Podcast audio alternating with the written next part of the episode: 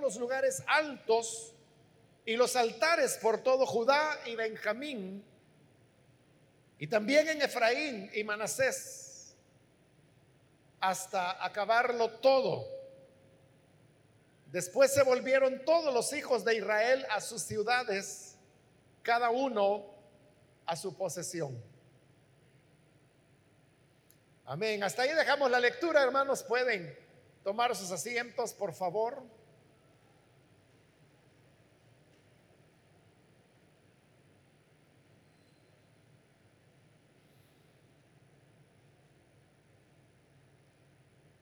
Hermanos, este pasaje que acabamos de leer corresponde al momento cuando Ezequías había llegado a ser rey sobre Judá.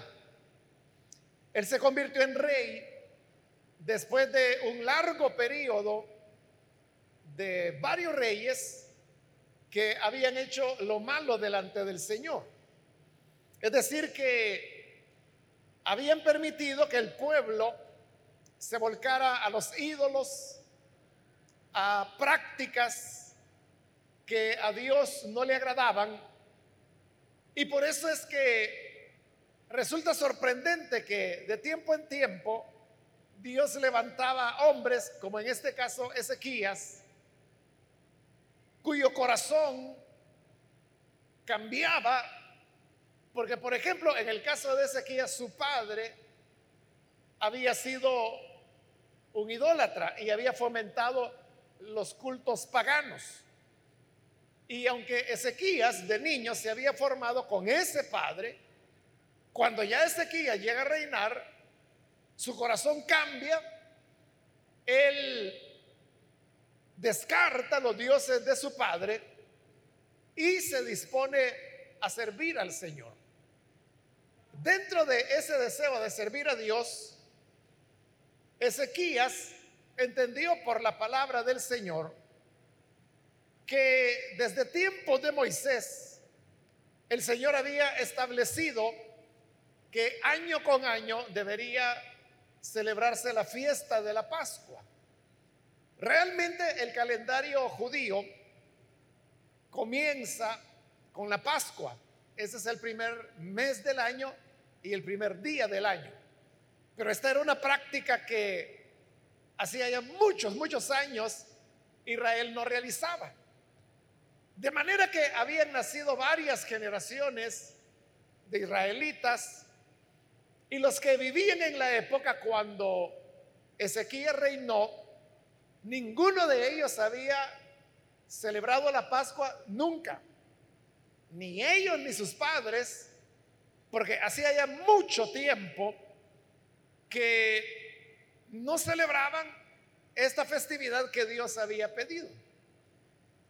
Entonces Ezequías en primer lugar manda a llamar a los sacerdotes y los levitas que eran esenciales para poder celebrar la Pascua. Y estos acceden, van a Jerusalén, pero no le pusieron mucho empeño como que ellos no estaban muy entusiasmados, de tal manera que cuando llegó la fecha de la Pascua, ellos no se habían purificado. Porque para poder servir dentro del templo de Dios, había que seguir un proceso de purificación. Y ellos no lo habían hecho. No lo habían hecho por pura indiferencia, porque el rey Ezequías les había dicho con suficiente tiempo que deberían prepararse. Como ellos no estaban purificados, entonces no podían celebrar el culto ni el servicio dentro del templo y por lo tanto no podía haber Pascua.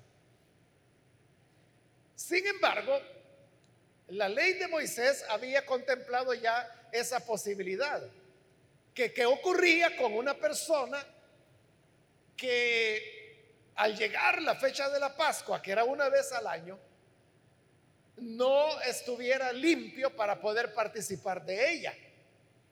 Porque había varias razones por las cuales una persona podía perder su pureza ritual. Por ejemplo, que padeciera de alguna enfermedad, que hubiera muerto un familiar cercano y la persona hubiera tenido que ir al funeral, era, por ejemplo, otro elemento que les quitaba la pureza ceremonial. Entonces los israelitas le preguntaron a Moisés, ¿qué va a pasar con una persona que cuando llega la fecha de la Pascua no está purificada? Esta persona se, se va a quedar sin la Pascua hasta el siguiente año o qué?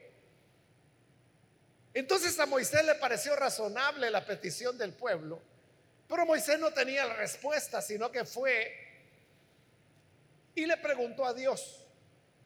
Y Dios le respondió, mira, el pueblo tiene razón.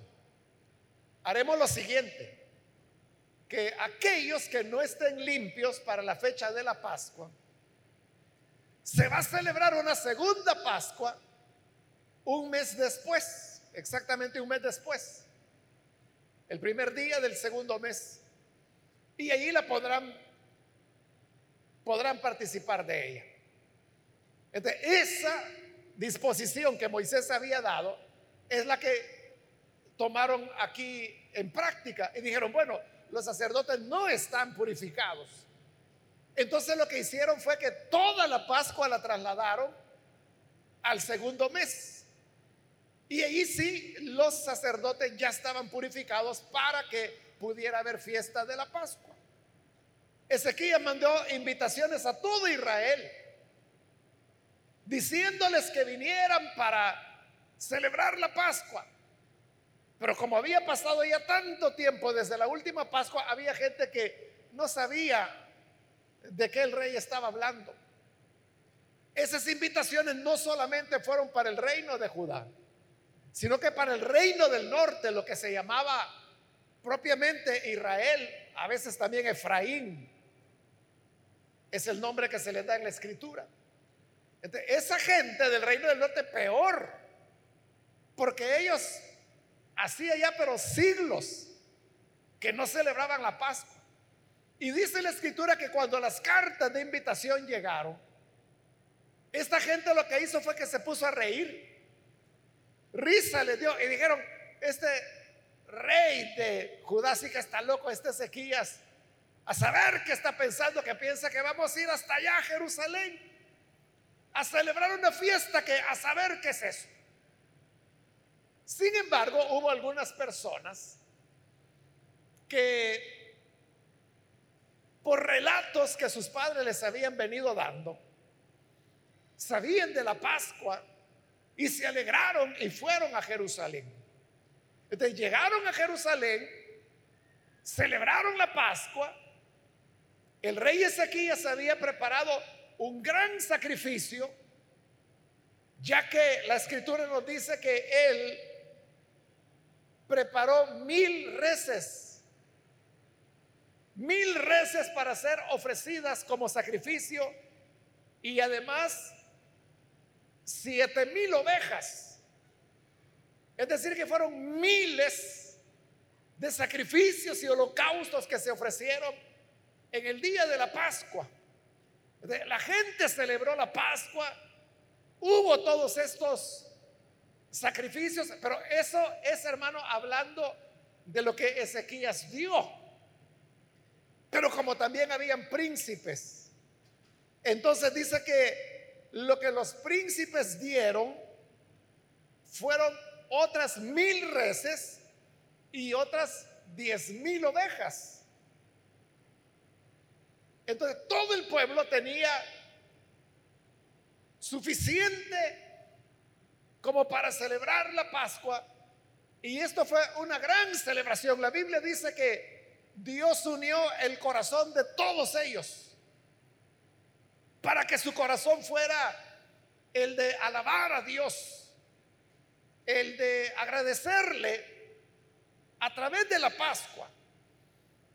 Después del primer día, que era la Pascua, la fiesta se prolongaba por siete días más, que era lo que se llamaba la fiesta de los panes sin levadura. Durante estos siete días, las personas seguían en la festividad de la Pascua, pero solamente podían comer pan que no tuviera levadura. Entonces, la gente estuvo muy contenta en Jerusalén celebrando durante esos siete días. Y les agradó tanto que le dijeron, rey, ¿por qué no continuamos con la fiesta? Ya habían terminado los siete días. Pero ¿por qué no seguimos? Que esto está muy lindo, qué gozo. Entonces el rey estuvo de acuerdo y prolongaron la fiesta por otros siete días más. Es decir, que en esa ocasión la fiesta de los panes sin levadura duró 14 días. Y toda la gente alabó a Dios. Se restituyeron los cantos dentro del templo. Se restituyó el continuo sacrificio. Los panes de la presencia fueron colocados de nuevo en su mesa. Y entonces la gente estaba feliz adorando al Señor. Pero obviamente este espíritu festivo no iba a durar toda la vida. Entonces cuando transcurrieron los 14, los 14 días, llegó el momento para que las personas tuvieran que volver a sus ciudades. Y vean lo que dice la escritura. En el versículo 1 que hoy leímos del capítulo 31, hechas todas estas cosas, es decir, todas estas celebraciones, todos los de Israel que habían estado allí, que habían participado de esa bendición, salieron por las ciudades de Judá porque estaban en Jerusalén. Entonces se fueron y dice que comenzaron a quebrar las estatuas y destruyeron las imágenes de la diosa Acera, derribaron los lugares altos y los altares por todo Judá y Benjamín y también en Efraín y Manasés, que eso ya era en el territorio norte, hasta que lo acabaron todo. Entonces vea, las personas están haciendo algo de su propia iniciativa. Y lo que están haciendo es que están destruyendo las imágenes y los altares de los dioses paganos que durante muchos años habían estado en sus ciudades, en sus pueblos, y era donde el, pueblo se volcaba en desobediencia a Dios para servir a los ídolos. Lo que quiero que note es que eso que ellos hicieron, de acabar todos los altares y los ídolos, fue una iniciativa de ellos. No fue el rey Ezequías el que le dijo, bueno, se terminó la fiesta, pero ahora vayan de regreso y van a limpiar el territorio. O sea, el rey no les dijo nada. Tampoco lo hicieron los sacerdotes, ni los levitas, ni los príncipes. Fue algo que nació del corazón de las personas. Ahora, si nos preguntamos, ¿Por qué nació del corazón de ellos? La respuesta la encontramos en el capítulo 30. Y lo que dice el capítulo 30 es que lo que le he resumido, que fueron a celebrar la Pascua.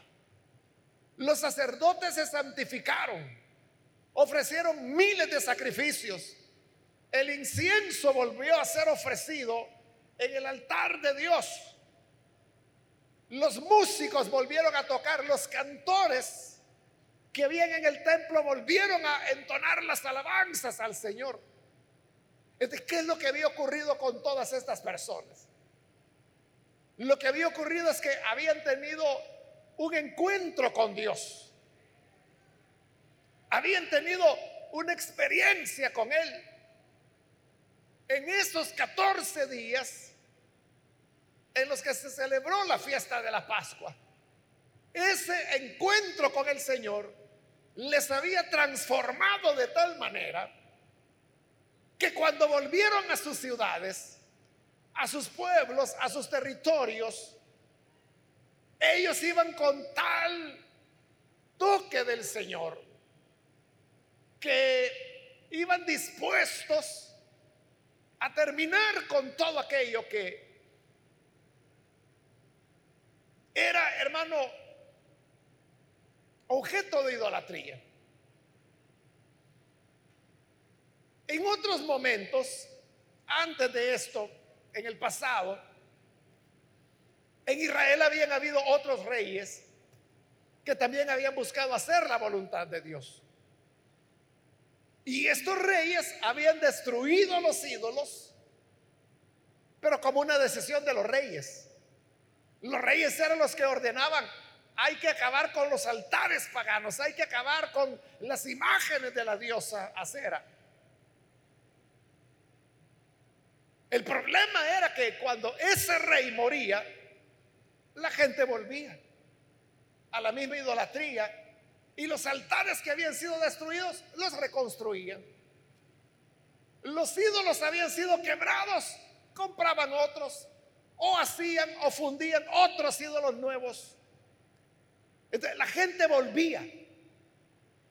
Pero en este caso la diferencia fue que no fue un rey el que mandó. No fue un edicto que Ezequías haya dado, sino que fue algo que nació del corazón de las personas. Por eso es que esta reforma, este cambio en época de Ezequías, que es la misma época cuando Dios levanta al profeta Isaías, fue un momento y un regreso a Dios que duró mucho más tiempo que los otros tiempos de reforma que habían habido con anterioridad. Entonces, vea, la enseñanza fundamental es esta. Los cambios más importantes y los que verdaderamente valen y los que van a perdurar son los cambios, hermanos, que nacen del corazón de las personas. La conversión que vale es la que nace espontáneamente en el corazón de las personas. En cambio, aquellos esfuerzos que se hacen y que mucha gente lo hace con buena intención, buena intención, pero una intención equivocada por lo que estamos viendo. Pero en esa buena intención quieren imponerle a la persona, usted ya no debe hacer tal cosa, usted ya no tiene que ir a tales lugares, usted ya no tiene que actuar así, usted tiene que ir a la iglesia, usted tiene que orar. Y le están imponiendo a la persona. Por respeto o por lo que sea, estas personas lo que hacen es que está bien lo que usted diga, lo voy a hacer. Pero eso es algo que no están haciendo del corazón. Allá, hermanos, cuando se produjo la reforma en Europa, en el año de 1517, pues una de las enseñanzas fundamentales que los reformadores tuvieron fue el hecho de descartar las imágenes religiosas como parte del culto. Y ellos dijeron, no son las imágenes las que tienen que enseñar a los cristianos quién fue Jesús o cuál fue su obra o qué fue lo que hizo. Esa es la palabra de Dios la que se las debe enseñar. Entonces lo que hicieron las iglesias reformadas, no todas, pero una parte de ellas fue que sacaron las imágenes que había dentro de los edificios religiosos. Entonces la gente llegó a entender que la adoración a Dios no era algo que requiriera imágenes religiosas, sino que bastaba con la palabra de Dios y la presencia del Espíritu Santo. Pero ocurrió esto surgió un movimiento dentro de los reformados que recibieron el nombre de los iconoclastas. Los iconoclastas eran personas de la fe reformada, pero que se volvieron un poco violentos. Porque entonces lo que hacía es que iban a las parroquias o catedrales, pero que eran católicas. Y por lo tanto tenían imágenes. Entraban así a la fuerza y entraban así en turba y comenzaban a romper las imágenes, las botaban, las quebraban, las hacían pedazos y se iban y dejaban una sola destrucción. Por eso se les llamó iconoclastas, porque ellos lo que hacían era enfocarse en la destrucción de las imágenes. Pero ¿sabe qué era lo que sucedía? Que cuando ellos llegaban, por ejemplo, a alguna población que era católica, y había allí una iglesia católica con sus imágenes.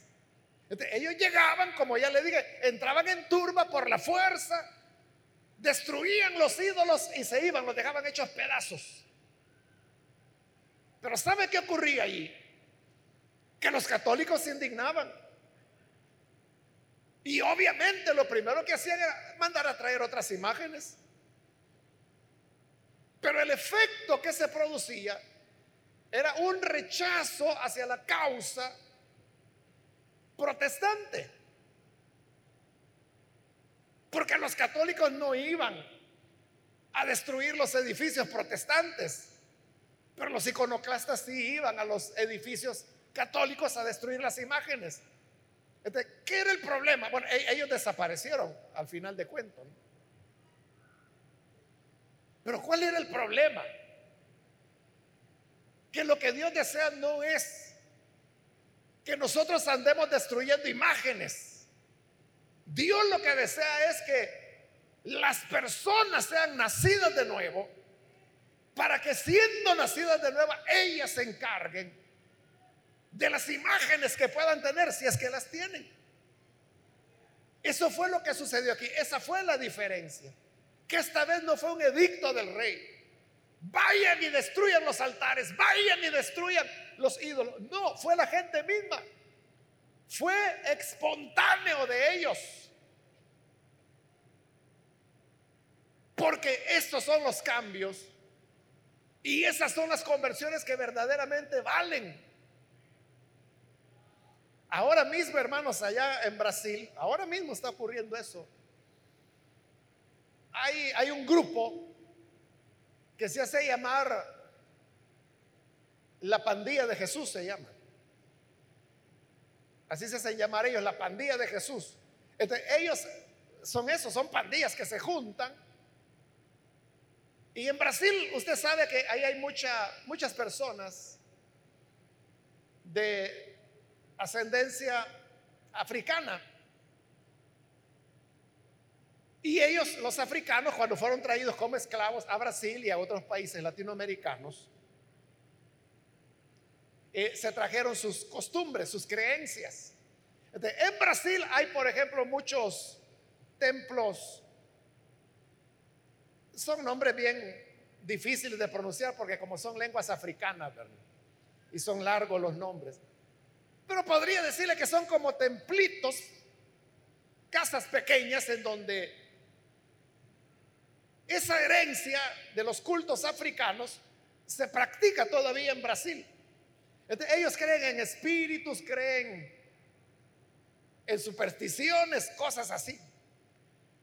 lo que está sucediendo ahora es que estos que se hacen llamar la pandilla de Jesús llegan a estas pequeñas casas y las destruyen por completo, las incendian.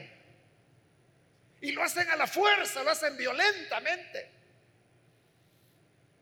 Y eso ha ocurrido ya varias veces, han destruido bastantes de estos lugares. Bueno, las autoridades hoy están interviniendo porque, primero pues es un delito lo que están haciendo. Estos hermanos de, la pandilla de Jesús realmente no es que sean tan cristianos, porque también están ligados con el narcotráfico. De eso de que se hacen llamar pandilla de Jesús es más como una cubierta.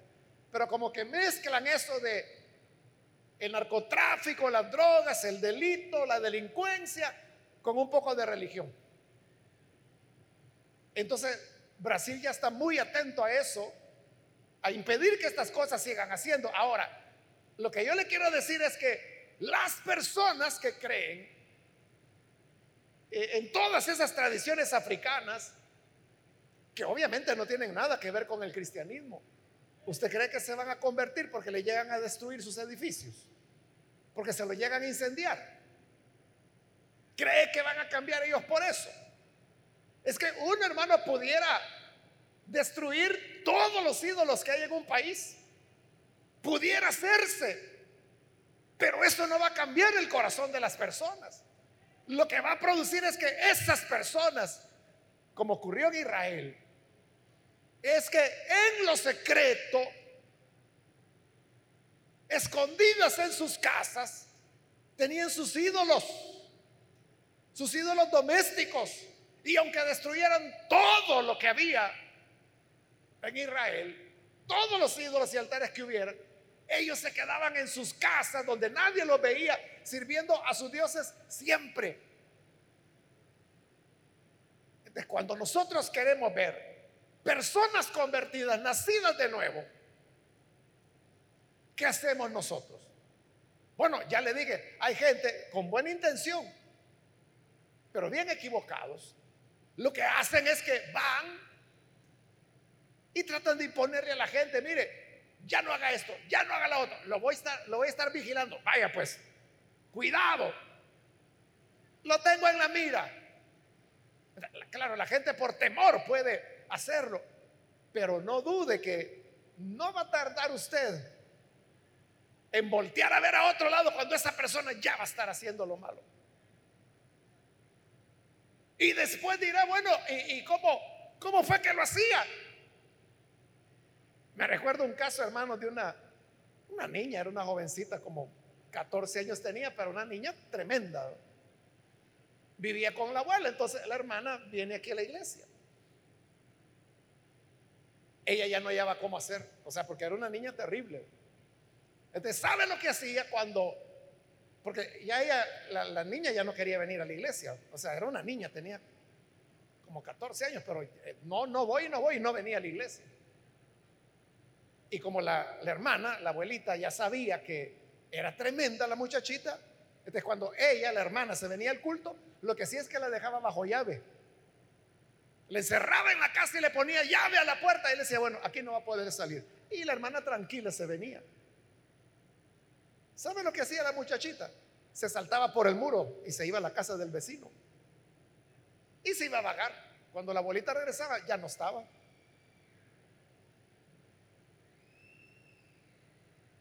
Es que los candados, las puertas,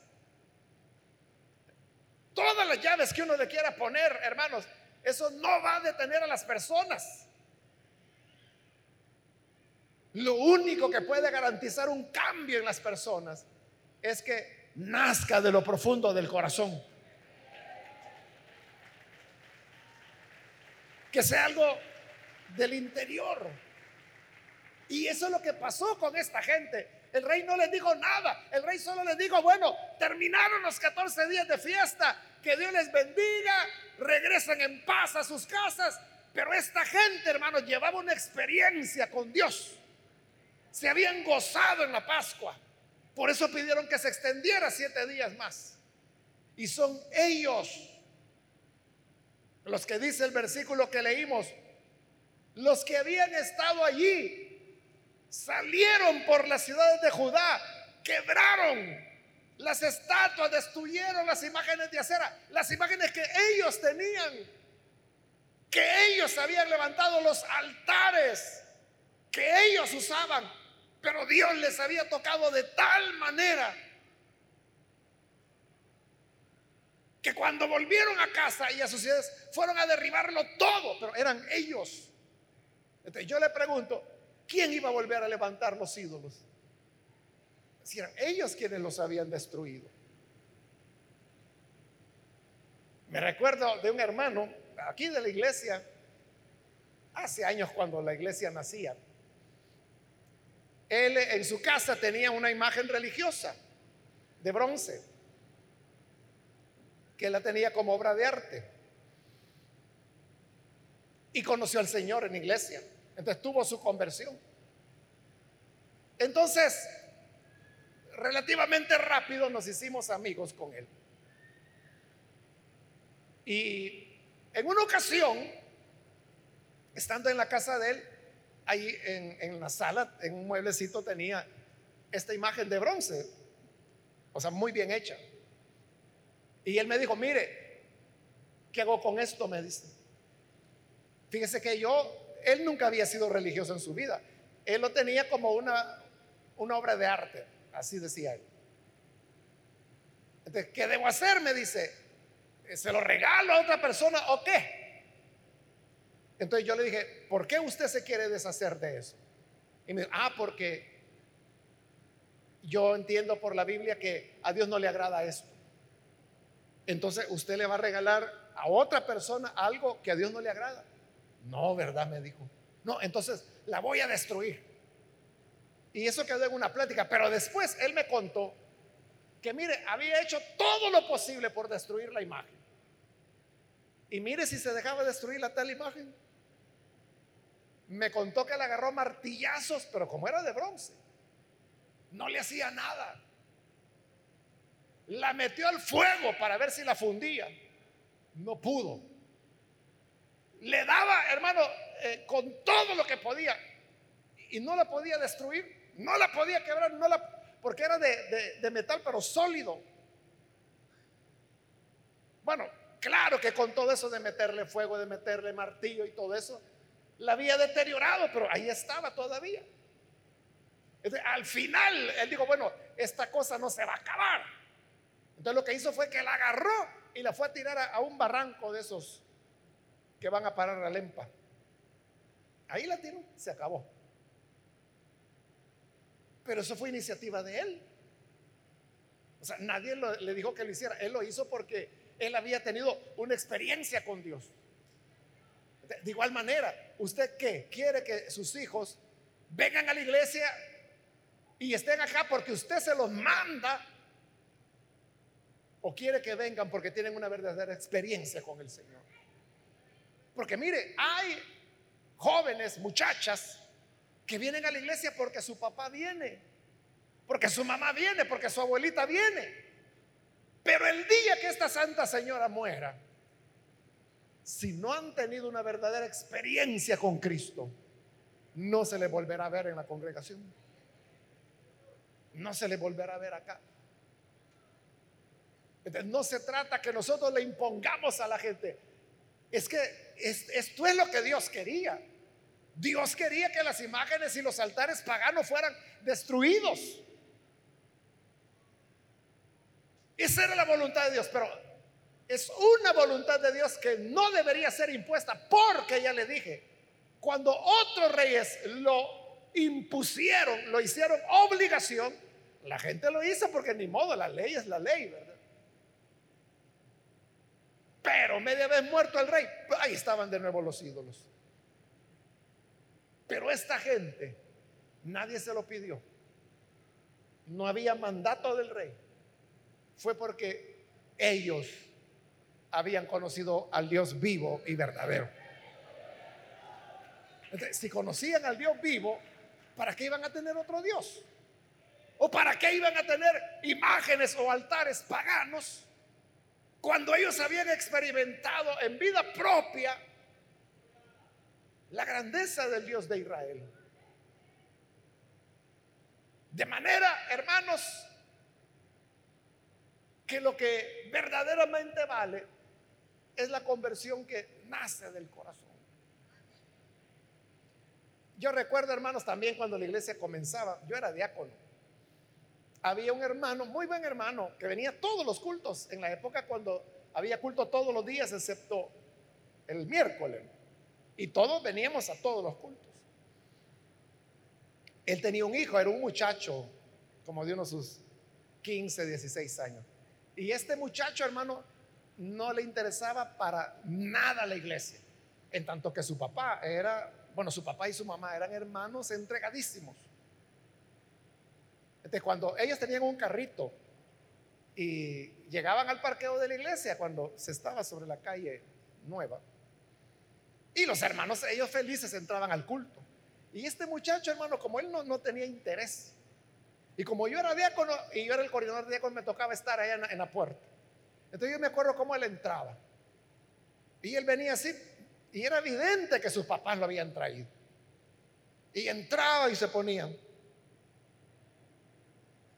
Y si un diácono llegaba y le decía, pase adelante, no quiero. No, pero pase adelante. No, siéntese. No, ¿qué prefiere? ¿Que me vaya o que me siente cuando yo quiero? Entonces, yo ya les había dicho, déjenlo. Ay, déjenlo. Como a los 15 minutos daba el otro paso. De verdad. Y así unas caras, hermano, que era como decir, qué aburrido, qué feo estar acá. Al rato daba el siguiente paso.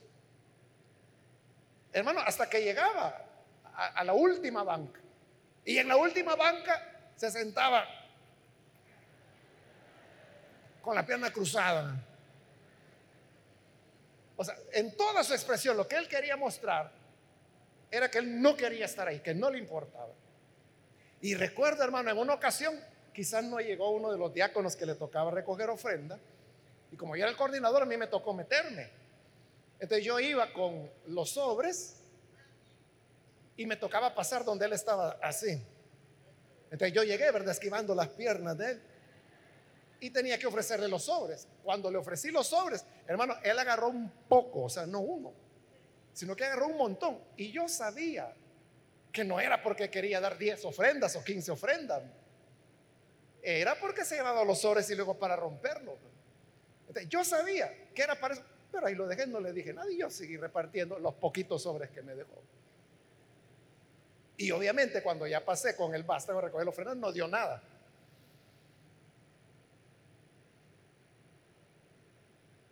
En eso, hermano, pues el Señor me llamó al ministerio, yo me fui a Santa Ana. Y tiempo después, no sabría decirle, unos dos años quizás después de eso, me invitaron a predicar acá, a la iglesia. Entonces yo vine y prediqué, era un aniversario de algo, no, no sé. La cosa es que me invitaron a predicar.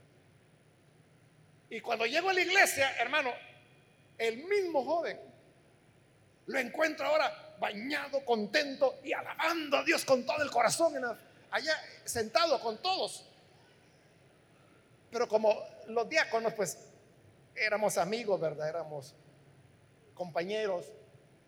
Entonces yo le dije, alguien le pregunté, bueno, ¿y aquel cipote que no es el fulano?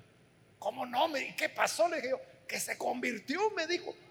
O sea, pero era increíble. Era increíble la transformación del muchacho. Esta es la diferencia, hermano, entre querer que las personas hagan las cosas a la fuerza o porque aquí estás con tu papá y mientras estés en esta casa vas a hacer lo que yo digo. Y si yo digo que vas a la iglesia, vas a la iglesia. El día que salgas de esta casa, ahí ve qué haces. Pero mientras estés bajo mi autoridad, vas a hacer lo que yo digo. Van a venir. Pero van a venir a qué? A robarse los sobres, como hacía el muchacho ese. A ver en qué perjudica a la iglesia. Pero si queremos una verdadera transformación, es algo que debe nacer del corazón. Eso Solo la gracia de Cristo lo puede hacer.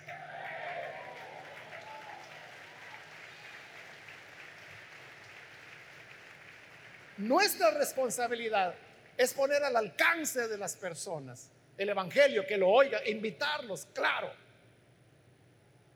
Pero solo Dios puede hacer la obra de salvación.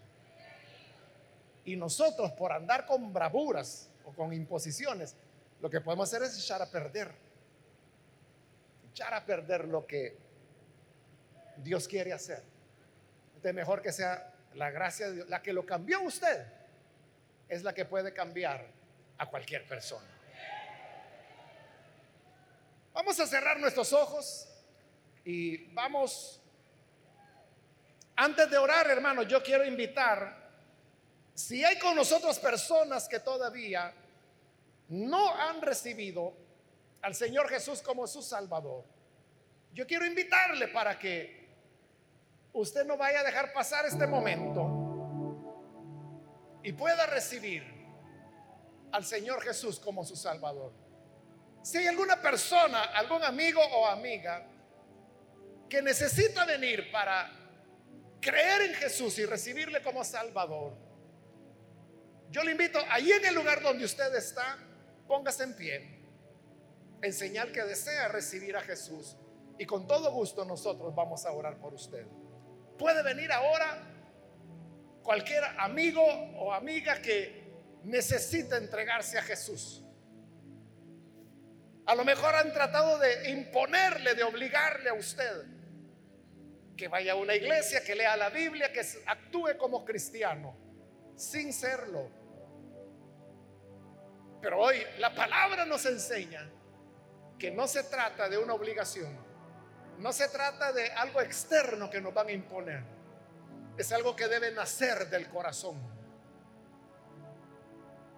Y para que nazca de nuestro corazón, debemos recibir al Señor Jesús con sinceridad.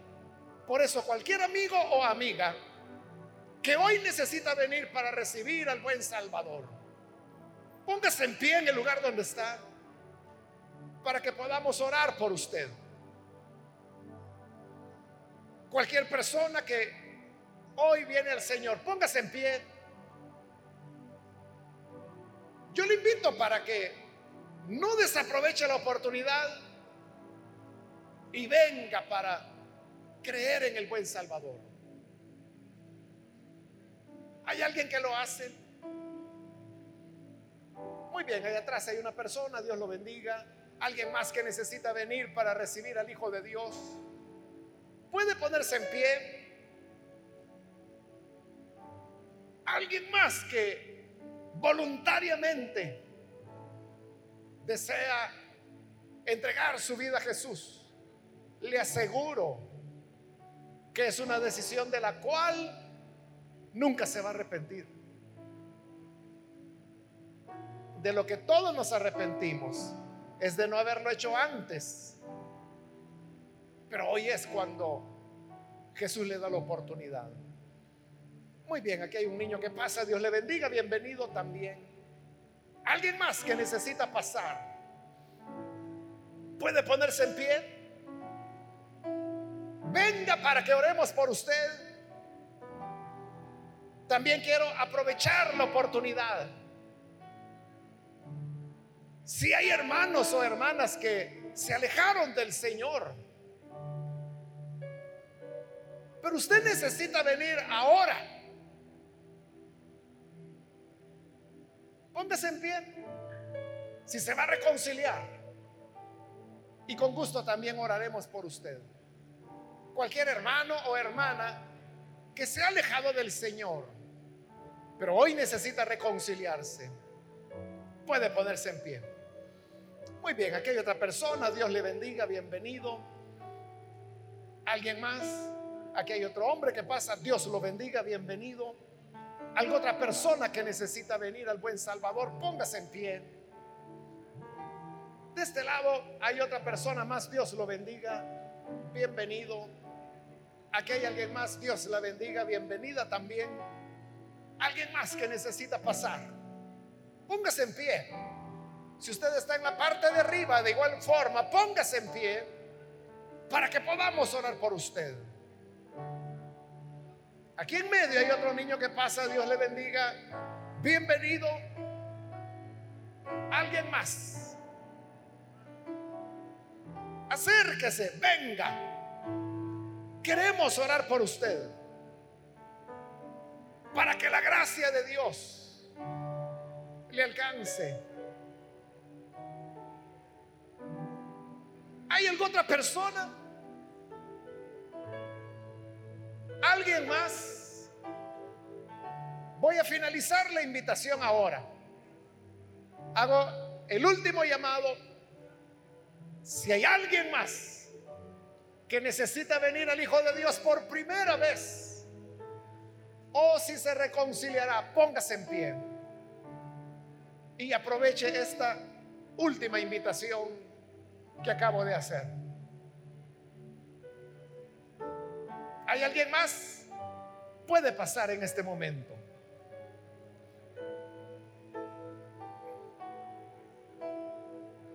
A usted que nos ve por televisión, por internet o escucha por radio y desea recibir a Jesús como su Salvador, le invito para que se una con las personas que ya están aquí al frente y ore con nosotros. Señor, te damos las gracias por estas personas que están aquí al frente, como también, Señor, por aquellos que a través de los medios de comunicación se están uniendo en esta oración para reconocer que la luz y la gracia solamente nacen de ti. Por eso, Padre, ponemos ante tu presencia cada persona, cada amigo, cada amiga, para que les hagan nacer de nuevo y que en ellos haya un genuino nuevo nacimiento, una regeneración que les haga amar lo bueno, apreciar la gracia que solo tú das y ayúdanos a todo tu pueblo para que siempre te agrademos y vivamos para ti. Es nuestra oración por Jesucristo nuestro Salvador. Amén.